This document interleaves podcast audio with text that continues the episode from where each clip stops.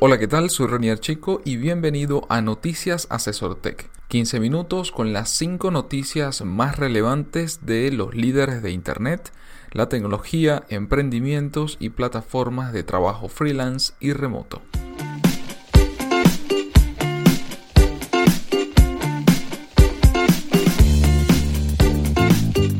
Cada lunes, Félix Bolívar y mi persona te comentaremos la información más relevante para que inicies la semana con buenas noticias.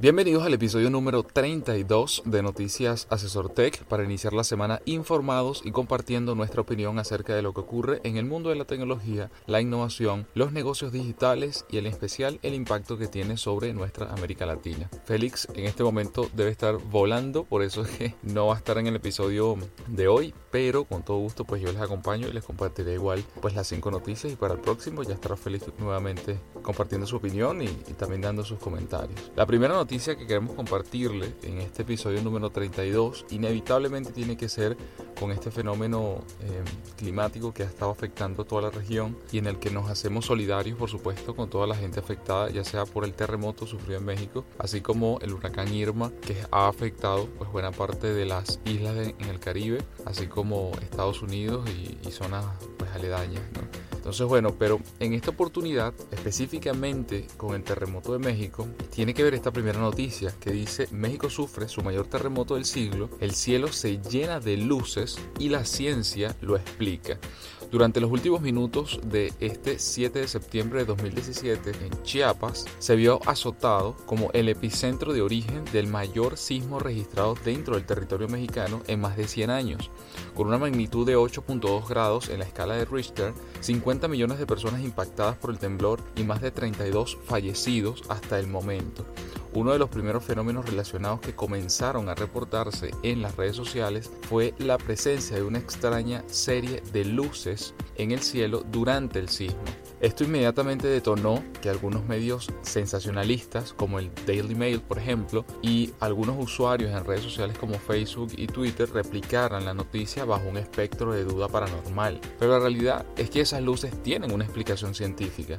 Las luces del terremoto, o EQL, siglas derivadas de su nombre en inglés, son un fenómeno relativamente común en esta clase de sismos urbanos, ya que son producto de la carga electromagnética que se genera entre entre las rocas y las placas tectónicas al colapsarse durante un temblor. Friedemann Freud, un científico de la NASA, publicó en 2001 una investigación en el Seismological Research Letters donde reveló que si el nivel de estrés entre las rocas es elevado durante un terremoto, aparecen cargas electromagnéticas que transforman momentáneamente la roca aislante en un semiconductor, liberando cargas eléctricas a velocidades de hasta 300 metros por segundo. De modo que al llegar a la superficie, las cargas electromagnéticas latentes son liberadas, dando origen a este peculiar fenómeno que encima se vería potenciado por los reflejos de las luces eléctricas del entorno urbano. El Servicio de Sismología de la UNAM ha publicado ya un extenso reporte sobre el sismo en México. La recomendación es seguirlos, por supuesto, a través de sus redes sociales para conocer la evolución oficial de este fenómeno.